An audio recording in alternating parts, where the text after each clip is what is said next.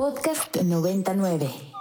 La leyenda cuenta que una tribu caminó por varios años hasta encontrar la señal indicada por sus dioses. Un islote en medio de un gran lago, donde un águila sobre un nopal con queso... Mmm. Bistec, pastor, suadero y cebollitas. Mmm. Bienvenidos a Chilango Radio, por Ibero 90.9.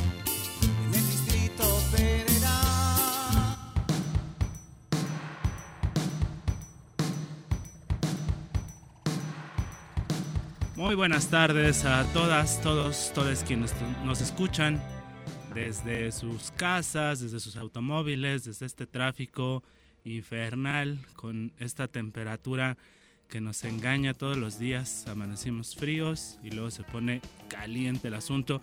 Mi nombre es Isaac Torres y esto es Radio Chilango. Me acompaña aquí mi querida Victoria Villalobos y pues eh, también la Victoria tiene calor. ¿A poco no? Sí, sobre todo porque acá se encierra mucho el ambiente y parece ser que esta cabina no la usamos más que sus servidores acá, Isaac y yo. Entonces, pues se queda guardando el germen calientito.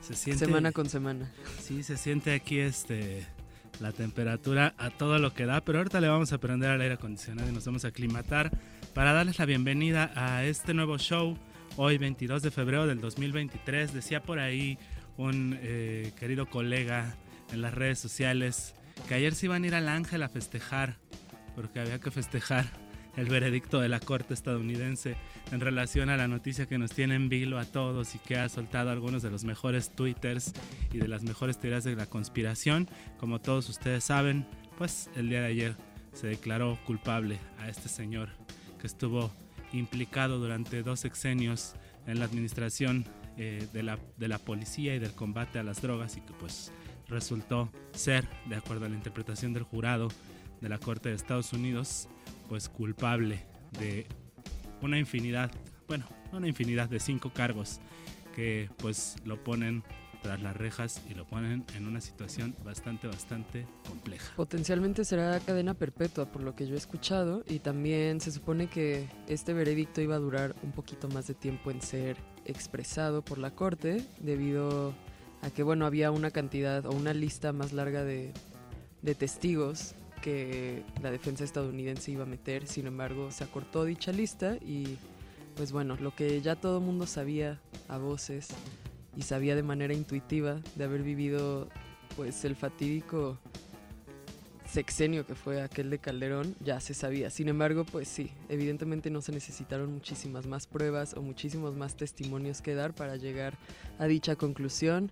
Y ahora solo queda esperar a ver cuál es la sentencia completa y a ver qué dice nuestro queridísimo compa Felipe Calderón, que hasta la fecha no ha dicho ni pío. Pues ya, ya, lanzó ayer su comunicado ah, diciendo que pues ellos lucharon con uñas y dientes en contra del crimen y que lo hicieron muy bien y pues eh, como siempre pues tiene que, que, librarse. A ver ahora qué, qué sigue la telenovela, de lo que sí estamos completamente seguros es que la historia de este señor pues ya está más que lista para adaptarse a un guion y convertirse próximamente en Netflix en la tercera temporada de esa de Narcos, ¿no? Exacto. Sí.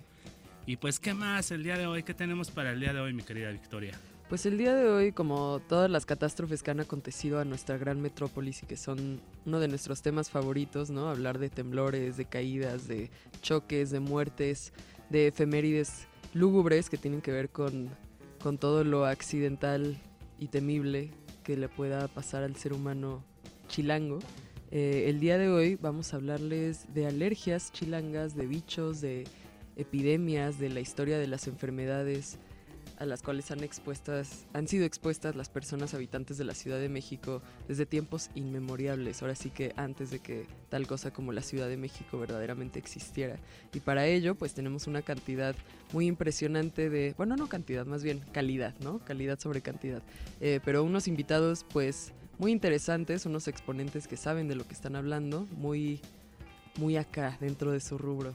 Sí, así que pónganse atentos si ustedes son de esas personitas que padecen de estas alergias que nos trae la Ciudad de México, pues vamos a tener hoy aquí en cabina a la doctora Ceci Hernández, quien nos va a estar platicando sobre las alergias en la Ciudad de México, cómo acercarnos a un diagnóstico acerca de alergia, cómo identificar que tenemos una alergia y no otra cosa, a dónde acudir, qué tenemos que tomar en consideración para poder llevar una vida mucho más amable en una ciudad expuesta a tantas alergias como la Ciudad de México, en donde la flora, la contaminación y pues otros factores influyen, eh, por supuesto, en hacernos a los que padecemos de estos males, pues sufrir a moco tendido durante distintas temporadas del año.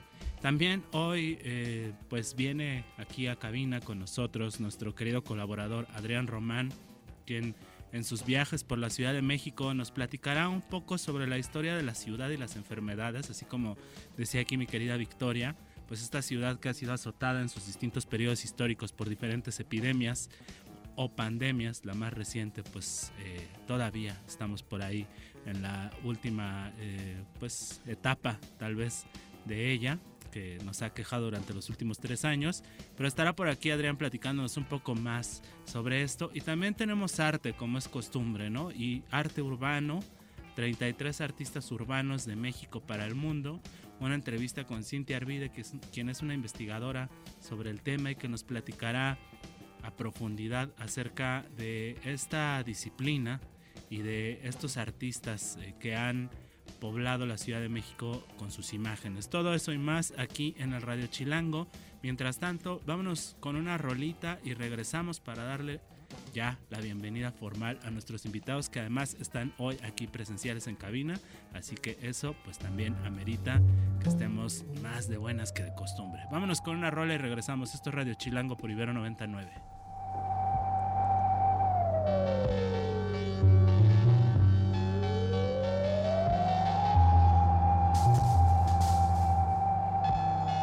Y esto que acabamos de escuchar fue Pánico a las 5 AM de Ángel Rada, un prolífico músico venezolano, que esto también es parte de un álbum muy interesante que me encontré por ahí en las andanzas en el Spotify, en las partes un poco más oscuras de esta plataforma.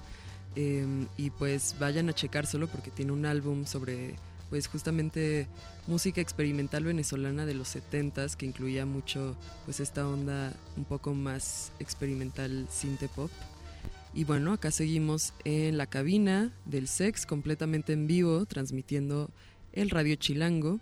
Em, el día de hoy pues es una programación muy especial porque todos nuestros invitados se han tomado la molestia de venir acá en presencial eh, y ahorita estamos justo con Cintia Arvide en, en, la cabina y pues Cintia Arvide que nos viene a hablar de su última compilación de 33 artistas urbanos mexicanos eh, de México para el mundo, como bien había dicho el chato. ¿Cómo estás, Cintia?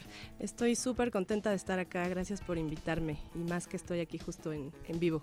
Sí, pues es un tema muy expansivo, ¿no? ¿Cómo lograste hacer esta cuestión de, pues no de reducción, sino de compilación y de sintetización, ¿no? De, de tantos artistas y de tantas Em, pues sí, propuestas visuales alrededor del de, el campo urbano en México. Sí, justo eso fue de lo más interesante. Yo llevo un ratito eh, apasionada del tema. Saqué un, un, primer libro en 2017 donde había 20 artistas mexicanos que hacían murales y ese fue como mi primer paso en ese mundo como de documentación, de compilación de lo que se está haciendo de arte urbano hecho por artistas de México y me quedé con ganas de hacer más y obviamente había mucho más artistas de esos 20. Aparte de esos 20 quería, quería explorar lo que hacían otros y lo que, lo que fui haciendo eh, para este segundo libro fue clavarme más en los murales, es decir, que este libro quería darle un poco la vuelta al tema y los personajes principales aquí son, son los murales, son las piezas de arte, ¿no? Ya de como en contexto hablamos también de los artistas, pero el foco está puesto en 33 murales que, que, escogí, que se realizaron en los últimos seis años más o menos, en todo el mundo, solo que sí están hechos todos por artistas mexicanos. Y lo que yo quería hacer, o sea, como mi único criterio así realmente importante para el libro era que sean piezas que sean memorables, que cuenten algo, que, que se te queden en, como en tu recuerdo, ¿no? Que no sean tan superficiales.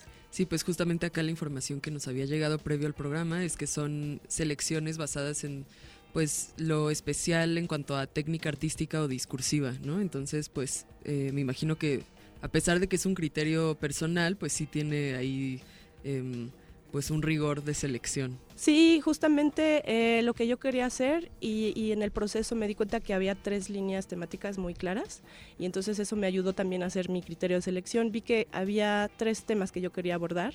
Era la, la primera parte es identidad local, ¿no? Murales que hablan sobre un lugar en específico, una comunidad, leyendas, personajes, hechos que pasaron en un lugar y cómo se conecta ese muro con ese lugar.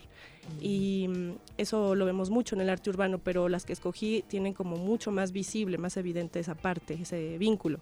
Y la segunda parte tenía que ver con temas sociales que nos tocó estos últimos años, creo que hemos tenido muy a flor de piel como ciertos temas, eh, por ejemplo la violencia a las mujeres, eh, lo que pasó con el sismo, qué pasa con la sociedad después de eventos traumáticos, ¿no? como el sismo, como la pandemia, em, ¿qué, qué, qué, es lo que, sucede después de algo así y lo que yo noté es que había murales que hablaban de esa resiliencia, o sea, como de un, un sentido de unión, de esperanza, y entonces me fijé mucho en murales que hablaran de eso y por ahí los fui como seleccionando. Y la otra parte que me parece súper importante es el medio ambiente y muchos eh, artistas están como muy preocupados también por el tema ambiental y decir en este discurso de pues no somos los únicos aquí. Eh, entonces jugué mucho con esta idea de de Muro Somos, que, que, vienes, que, que, pues es como mi, mi, etiqueta o concepto, ¿no? Pero justamente no somos los únicos, por otra parte de aquí somos, ¿no? Y, y por otra parte somos fuertes. Entonces son como mis tres categorías y, y, fue así como fui seleccionando eso. Entonces son temas que obviamente es mi selección personal, pero creo que tocan tres partes muy importantes que a todos nos, nos interesan ahorita. Oye, Cintia, y pues eh, viniendo justamente de toda la tradición artística que hay en México y pues eh, la importancia que tiene no solamente a nivel histórico, sino también a nivel social el movimiento muralista mexicano. Eh, ¿Qué relaciones crees que existen más allá como de los, de, pues digamos, como de la parte formal de tomar un muro y, ejercer ese muro de manera plástica como una agora pública? ¿Qué otras conexiones encuentras tú que existe entre esto que que ahora han tenido a bien llamar nuevo muralismo con el muralismo histórico, que justamente estaba cumpliendo 100 años el, año pasado de haber sido iniciado.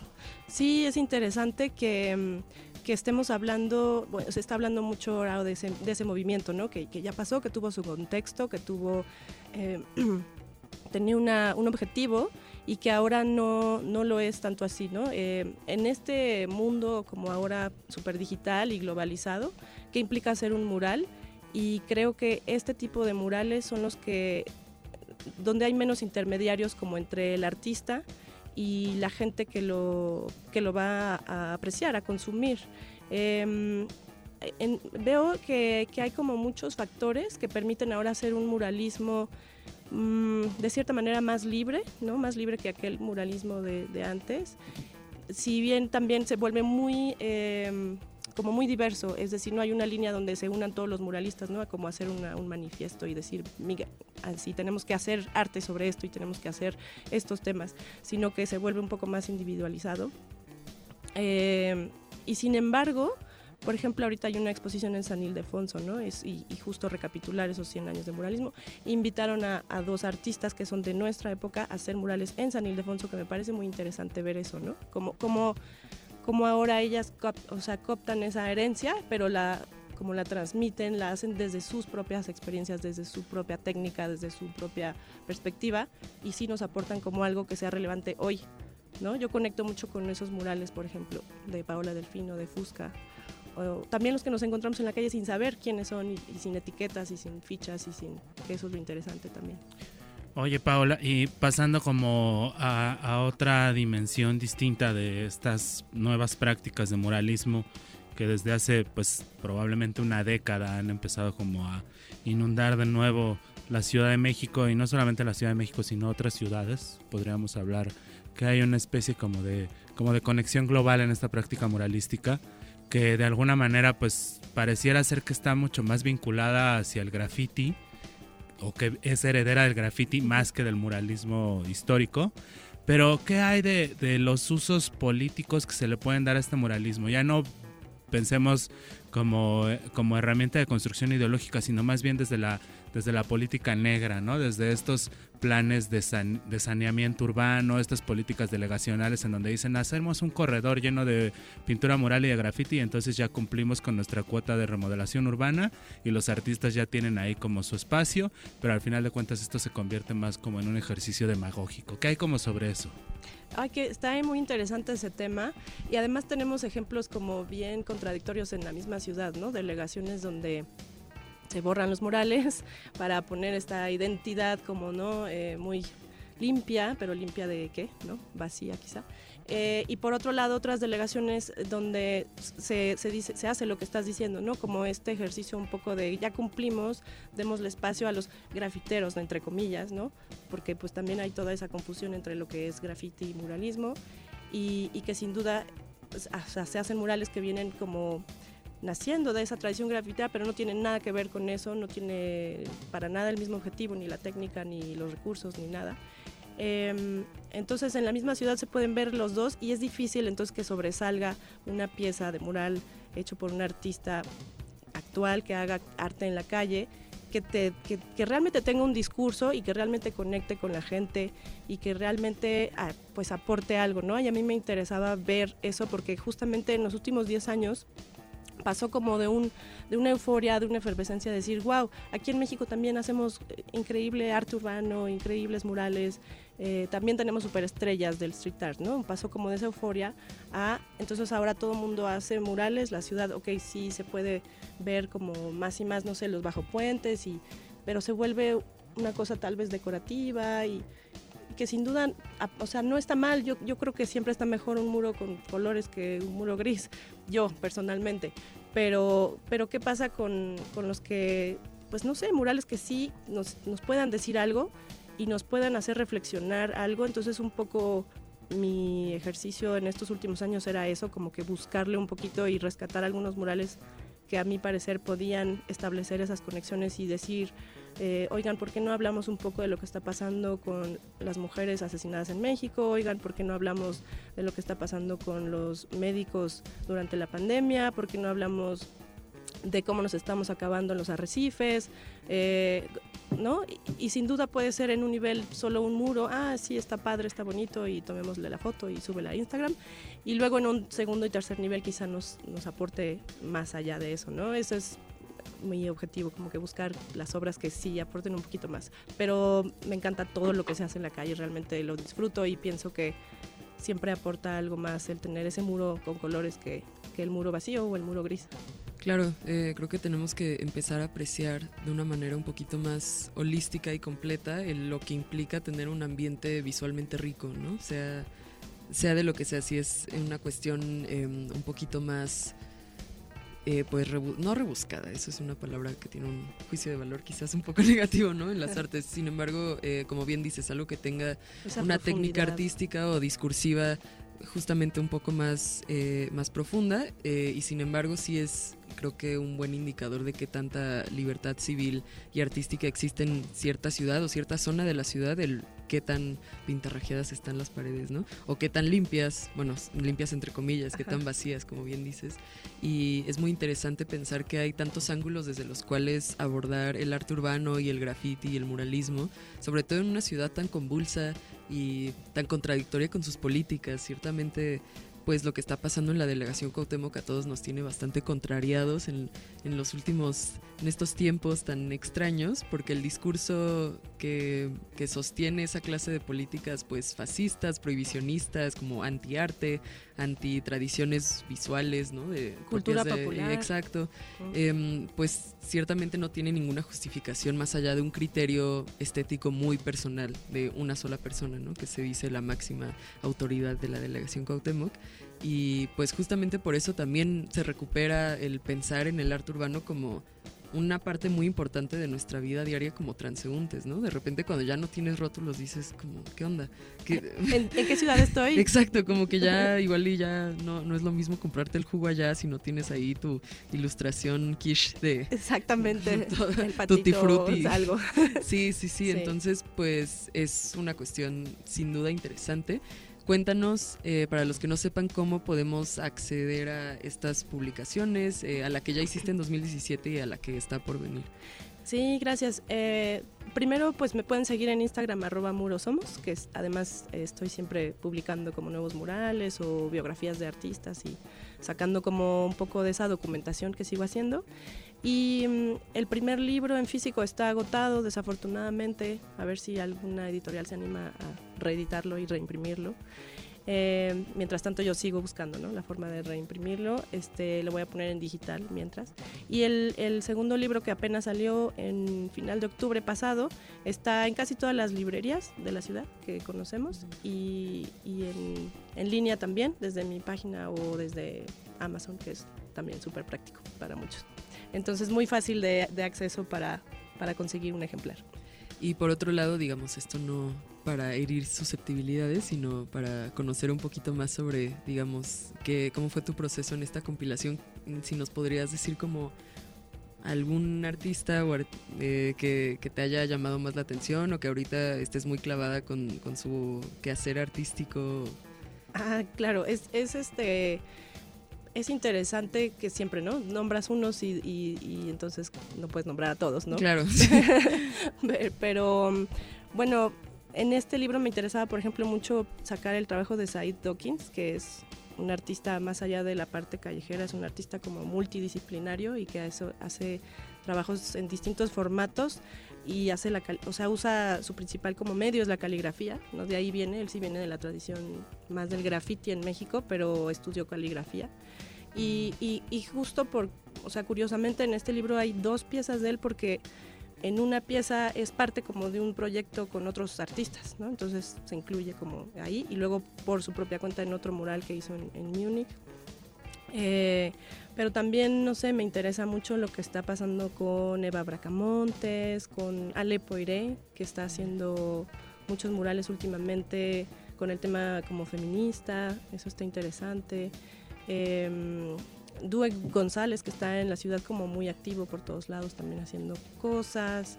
Eh, no sé, está uh, Dan Silva, Pólvora, que hizo este mural muy, muy grande en la Merced, que, me pareció como muy interesante ese ejercicio porque se, se tardó se tardaron como un año él y Laite en hacer ese gran mural.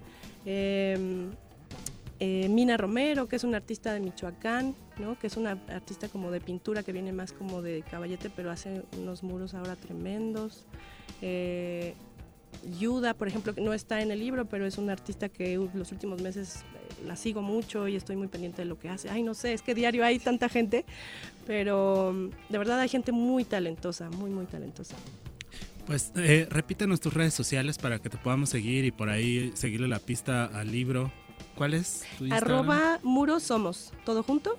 Así, muros somos. ¿Y el libro se puede encontrar en algunas librerías? Sí, ya, ya está, está, circulando. Ya está circulando en todas, casi todas las librerías de la ciudad, las, las grandes comerciales y también las pequeñas como especializadas en arte.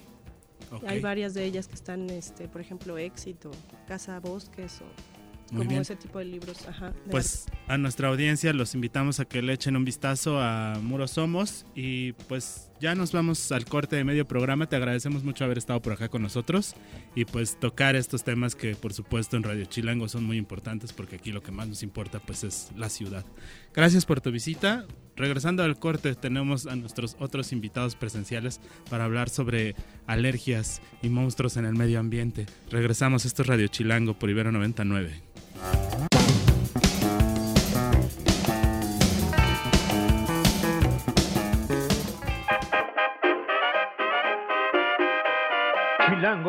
Radio.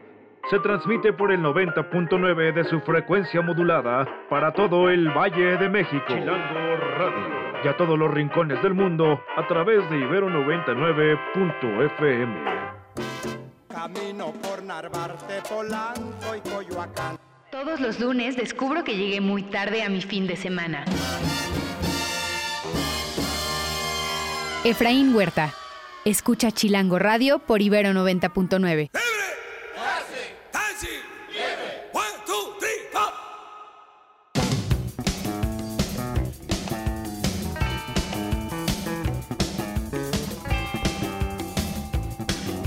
Y estamos de regreso en Radio Chilango por Ibero 90.9. Para los que nos están sintonizando a penitas, pues aquí estamos, su querido servidor, mejor conocido como el Chato, y mi querida Victoria Villalobos, platicando sobre los temas que a todos los chilangos y chilangas nos interesan. Y el día de hoy nos sacamos de la consulta a una doctora, viene todavía acá con el uniforme, que a mí a veces me da como un poco de, este, estrés ver el uniforme porque empiezo a sentir que, que la cosa se va a poner sangrienta, ¿no? Con el tema de, de, los, este, ¿cómo se llaman? Los eh, bisturís y, y, todas esas cosas que, que, la medicina a veces trae eh, del, del universo de la fantasía y del terror, pero no es el caso. Nuestra invitada del día de hoy es una doctora especialista en alergias, alergóloga, Ceci Hernández, que pues nos va a platicar un poco sobre las alergias en la Ciudad de México.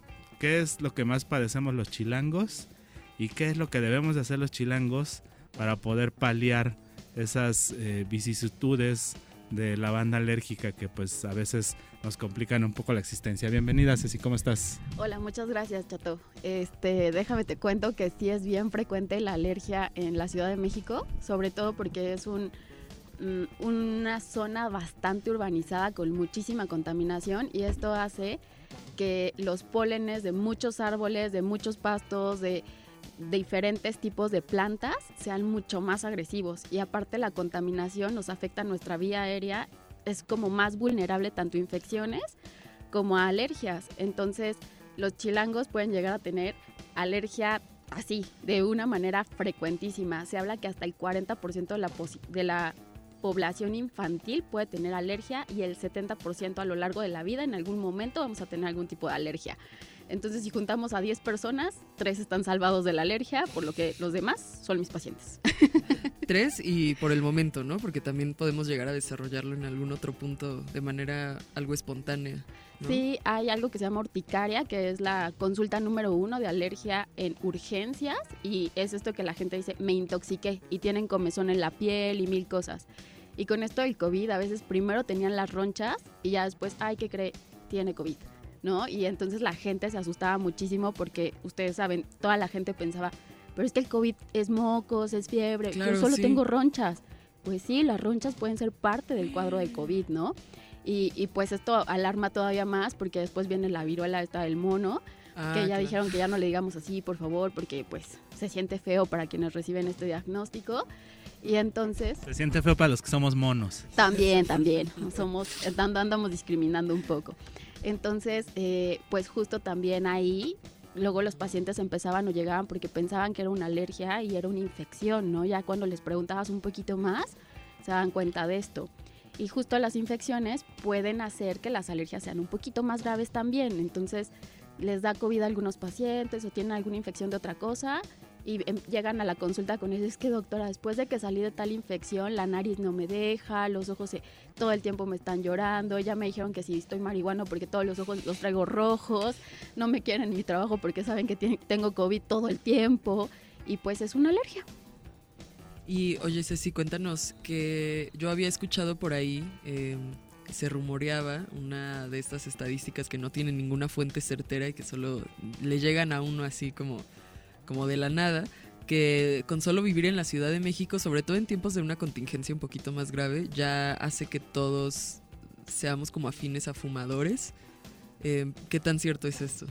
Pues sí, porque al final eh, la contaminación, lo que conocemos como smog, eh, tiene unas partículas que se llaman PM y esas partículas son tan pequeñitas que lesionan el pulmón muy similar a como pasa con el tabaquismo, pero aparte y más con la nueva ley que tenemos en la actualidad donde ya no puedes fumar en el restaurante, en el área libre, en el parque, entonces ya son como bien poquitos los lugares donde la gente va a fumar, entonces tú vas a pasar y vas a respirar ese humo de este, de este eh, paciente o esta persona que tiene tabaquismo positivo. Y pues al final la Ciudad de México es como un, es un valle, es como un huevito que está lleno de contaminación, ahí se va a quedar todo el humo de estos chicos que están fumando y los respiramos también. Entonces, sí es bien triste, nos, lesiona mucho la contaminación.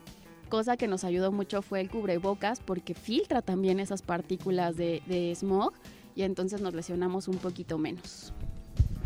Yo sé que ustedes como doctores recomiendan que el cubrebocas lo usemos hasta para dormir, pero para un paciente que padece de alergias en una ciudad como México, ¿es un buen paliativo o es un buen protector en la vida cotidiana? La realidad es que el cubrebocas nos ha ayudado quizá a disminuir un poco los síntomas, sobre todo cuando los pólenes más pesados, que son diciembre, por ahí de mayo, junio, están activos. Pero para estas otras cosas como el ácaro que vive en nuestra casa, como las cucarachas que lamentablemente algunas personas pues conviven con ellas en su casa y no lo saben, pues el cubrebocas no nos sirve de nada porque casi nunca dentro de la casa tenemos el cubrebocas, ¿no? Eh, y una cosa muy triste es que aunque ya sé que ahorita les acabo de decir que las infecciones empeoran las alergias, hay algo que se llama hipótesis de la higiene. Entonces, entre menos contacto tienes, sobre todo en la infancia, con procesos infecciosos, más riesgos vas a tener de ser alérgico. Entonces, ni tanto que queme al santo, ni tanto que no lo alumbren, como dicen por ahí, usarlo cuando es necesario, mejora los síntomas cuando estás muy grave de las alergias, pero no mejora más que lavarte la nariz. Oye, y ahorita que usaste la palabra grave, ¿no? Se prende el foco rojo y uno piensa, ¿me puedo poner grave de las alergias? ¿Qué tan grave se puede poner uno por una alergia de la vida cotidiana? Eh, depende mucho, qué bueno que lo dices, porque sí, hay veces que uno, lamentablemente, por ejemplo, la rinitis alérgica tienes de dos, leve o moderada grave. Y la diferencia entre leve y moderada grave es si el paciente puede dormir y puede hacer sus actividades de la vida diaria. Hay mucha gente que cuando tiene la nariz súper inflamada ya no puede respirar durante la noche y entonces mal sueño, labora, mal porque no está atento, porque está cansado, ¿no? Y ese es uno grave. Ahí ese paciente está grave. ¿Se puede morir? Pues claramente no.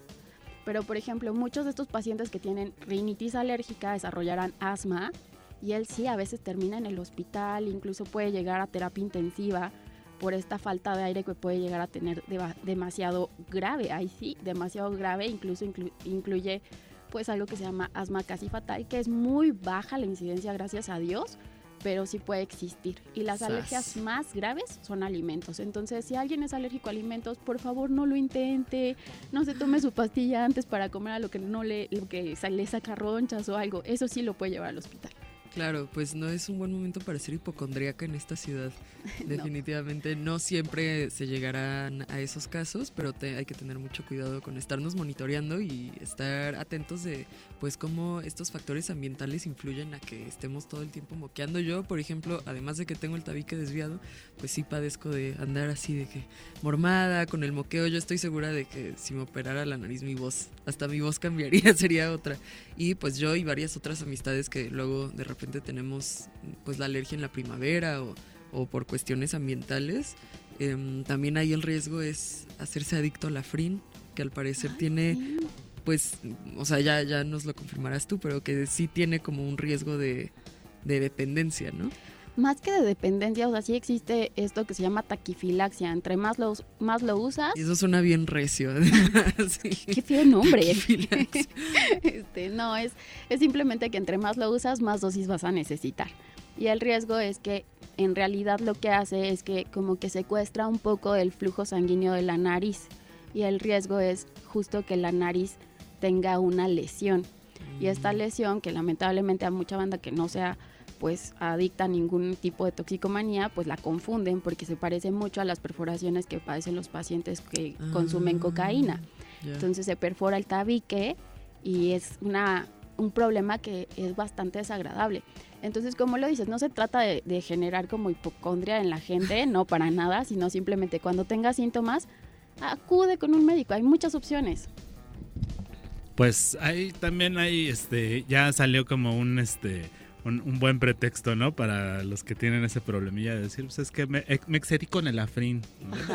A lo mejor se excedió con el, con el chichiflino, con otra cosa. Pues muchas gracias, Ceci. Vamos a seguir platicando. Ya está también acá con nosotros nuestro querido Adrián Román con los viajes por la ciudad. Vamos a platicar ahorita, vamos a echar un combo aquí con la doctora Ceci y con Adrián Román sobre las epidemias y los males que han aquejado a los chilangos a lo largo de nuestra historia. Vamos a ir con una rolita y regresamos. Esto es Radio Chilango por Ibero 90.9.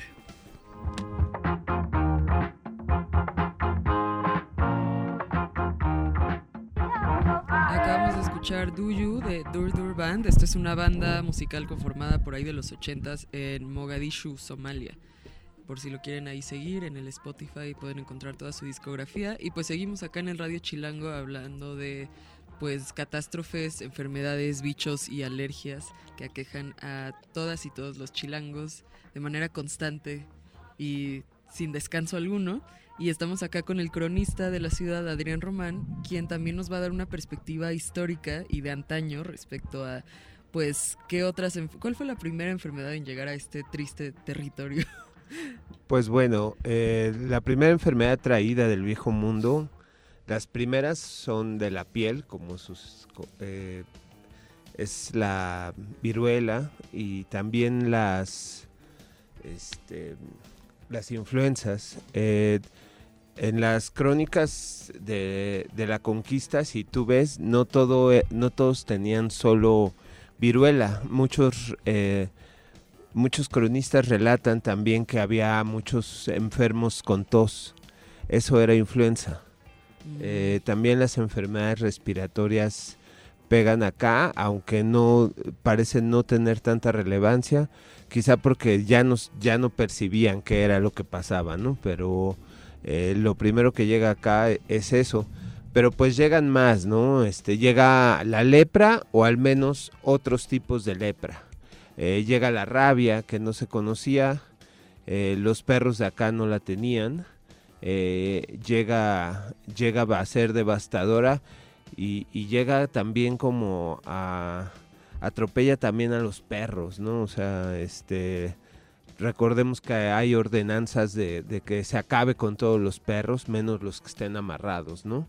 Y entonces ahí empieza una batalla entre las autoridades y la población civil, ¿no? Que, que, unos defendían a sus perros porque pues les los cuidaban de los ladrones en las noches y la autoridad los quería matar porque también eran una joda, no dejaban de ladrar, ¿no? Eh, también era otro tipo de alergia a la que presentaban la intolerancia ante los perros. Y también trajeron consigo a las ratas, ¿no? Si no me equivoco. Pues sí, las ratas en realidad son las que portan eh, la, rabia, tú lo sabrás mejor. La, rabia y la peste bubónica, que, que también era como un tema de, uy, no, tiene la peste, se va a morir, ¿no? y encerraban a la gente. También la tuberculosis, que es otra de las enfermedades que, que aquejaban bastante en ese entonces. Oye, y respecto al tema de la rabia, hay un control de la rabia en México, ¿no? Dicen que ya no hay rabia. ¿Cierto? ¿No es cierto? Súbete al metro.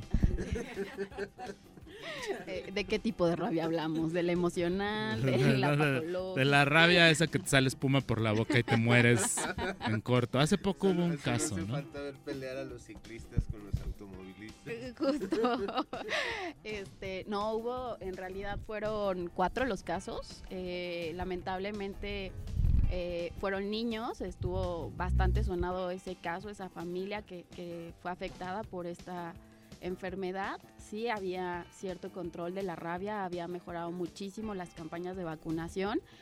Eh, creo que es un tema bastante sensible para la población, la vacunación en México, eh, que lamentablemente ha bajado un poco su calidad y, y la pues protección en la población general que se tiene. Y lo triste de la rabia es que tienes un periodo corto de tiempo para darle atención al paciente y también depende del lugar donde haya sido mordido por el mamífero que se trate, ¿no? Ratas, eh, murciélagos, perros y algunos otros que pudieran llegar a transmitir. Había una había había métodos bien chistosos para evitar o para tratar la rabia, ¿no? Había una hierba que era este la hierba de la Puebla o la hierba del del árbol de la flecha o la hierba del zorrillo. Eh, generalmente eran untadas en, la piel, eran hervidas pues eh, en agua y luego la hoja puesta en la mordedura del, perro, ¿no? Eh, al perro, al perro evidentemente lo mataban. a veces un sacerdote escupía dentro del hocico del perro como una especie de remedio este, los cuerpos de los mamíferos, porque también mordían eh, constantemente a, caballos o, a burros, eh, pues eran echados hacia los albarradones, hacia las afueras de la ciudad, ¿no? Se hacían pozos profundos y hacia allá iban, pero pues eh, también había casos en que los humanos eran botados a la calle o los perros, los cuerpos de los animales se, se podrían ahí en las acequias, ¿no? También, también hubo algún momento por ahí en el que la cólera, ¿no? Que pues es como prima de la rabia, porque pues las dos tienen que ver ahí con que la gente se prende. Además, la cólera también afectó como epidemia a la Ciudad de México, ¿no? Fue otra de esas novedades que llegaron de aquel lado.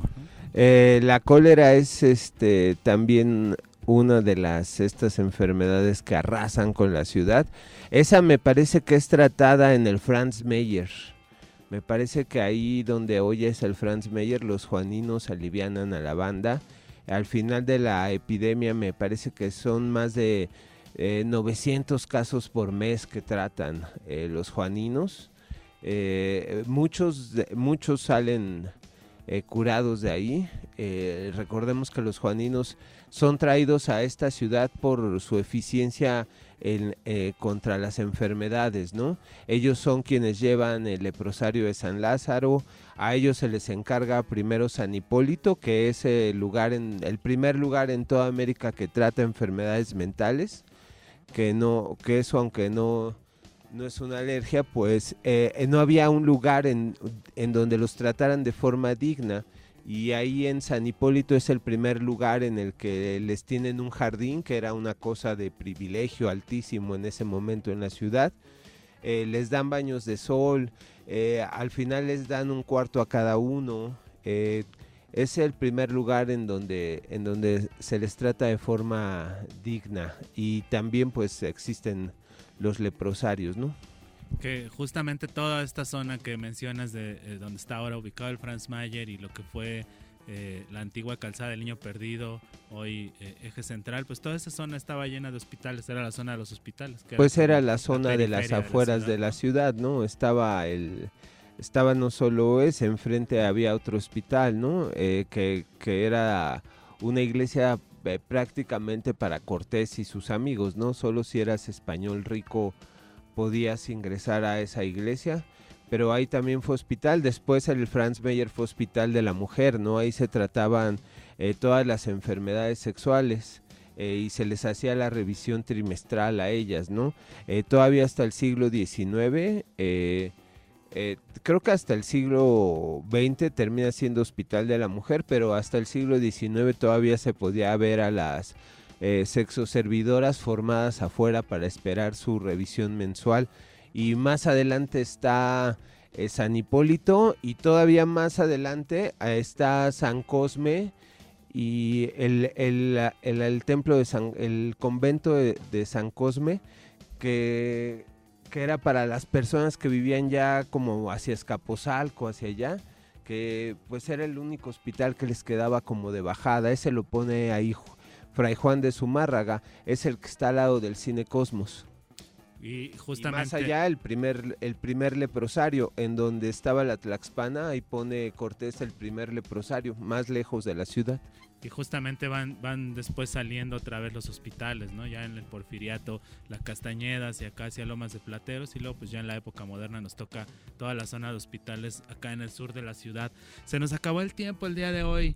Regálenos sus redes sociales. Si alguien está por ahí echando el moco y quiere consultar a la doctora, ¿a dónde? ¿A dónde le escribe? Estoy en Twitter en arroba CeciHDZF. Ceci HDFZ en Twitter. Por ahí les vamos a compartir el Twitter y también te vamos a invitar pronto para que nos vengas a platicar un poco más sobre estos temas. Y acá mi querida Adrián Román, ¿dónde te encontramos? En Instagram como Adrián-Garibaldi y en Twitter como Adrián Negro. Yo tengo alergia y, yo tengo los ojos rojos más bien y no tengo alergia, no sé por qué. Ah, quién sabe, hay un síntoma extraño. También quizás por ahí quienes tenemos el tabique perforado. es un padecimiento pues muy, muy, muy extraño, muy extraño cómo pasan estas cosas. Pues ahora pensando en eh, pues el antes y el después y actualmente cómo se manejan las enfermedades en esta pobre, pobre ciudad. Eh, pues esperemos en unos años si queda registro, bueno, ¿qué digo años? Décadas o siglos, si queda registro de este podcast de Radio Chilango, em, quizás se vea como un tema tan arcaico como si nosotros escucháramos un podcast en donde llega un alergólogo con su máscara picuda de médico de la peste y al hacer referencia justo acá al, al uniforme que trae Ceci, si dijeran como, no, pues sí, sí estaba spooky. Estaba spooky el asunto y pues además también este pues a todos los que nos tocó vivir en los últimos años, pues ya sabemos de qué se trata, una epidemia, que bueno, más bien era pandemia y que la, la realidad supera la ficción y esperemos, por favor, que ya no nos toque vivir tantos momentos históricos porque no están tan padres como creíamos. Se nos acabó el tiempo. Gracias a todas, a todos por estar aquí con nosotros.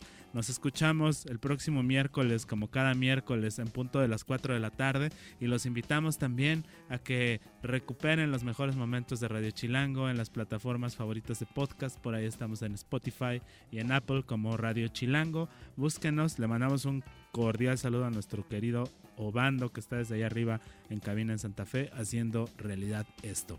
Gracias a todos, a todas, nos escuchamos la próxima semana. Adiós.